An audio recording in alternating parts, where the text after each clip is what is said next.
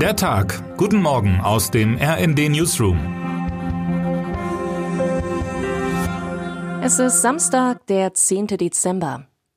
Auf welcher Seite des Grases stehen Sie, auf der die Cannabis eine weiche, eher harmlose Pflanze nennt, die viele gute Seiten hat, oder verteufeln Sie das Kraut als Stoff, der insbesondere junge Leute abhängig macht und Psychosen hervorrufen kann?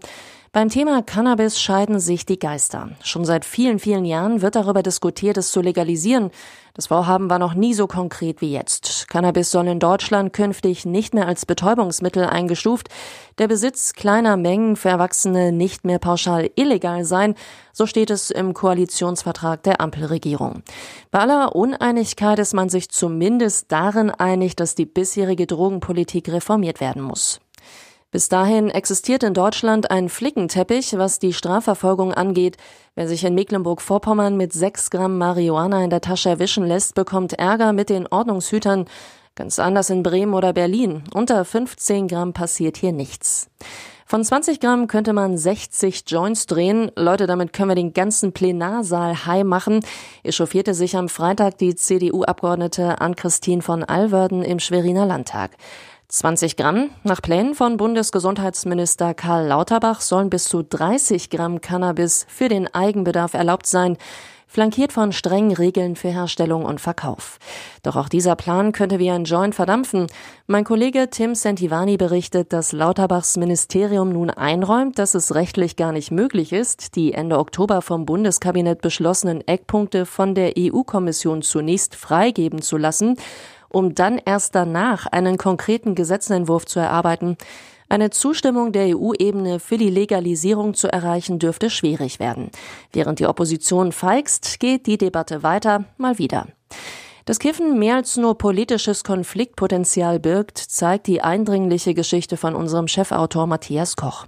Er hat mit der Mutter des 19-jährigen Johnny Stack gesprochen. Der junge Mann lebte in Colorado, dem ersten Bundesstaat, in dem Cannabis zugelassen wurde. Seit seinem 15. Lebensjahr konsumierte er Marihuana.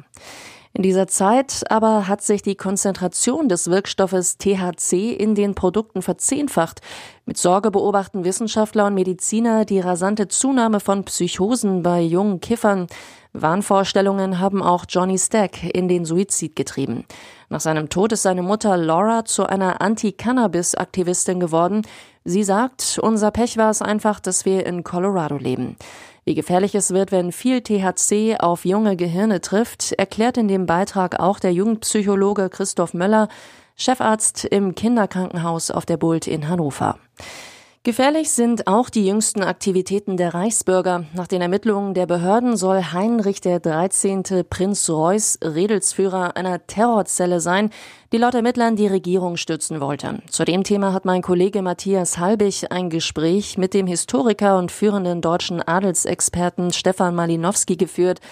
Er sieht in Deutschland eine rechtsradikale Amöbe, die Könige, Prinzen, vergangene und existierende Monarchie hofiert und diesen fahnenschwenkend hinterherläuft. Termine des Tages. Heute endet die Vollversammlung des Zentralkomitees der deutschen Katholiken.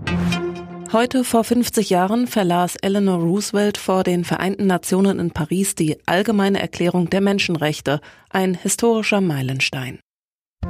Was heute wichtig wird. In Oslo wird heute der Friedensnobelpreis überreicht. In diesem Jahr erhalten ihn die Vorkämpfer für die Menschenrechte in Belarus, Russland und der Ukraine. Und jetzt wünschen wir Ihnen noch einen guten Start in diesen Samstag.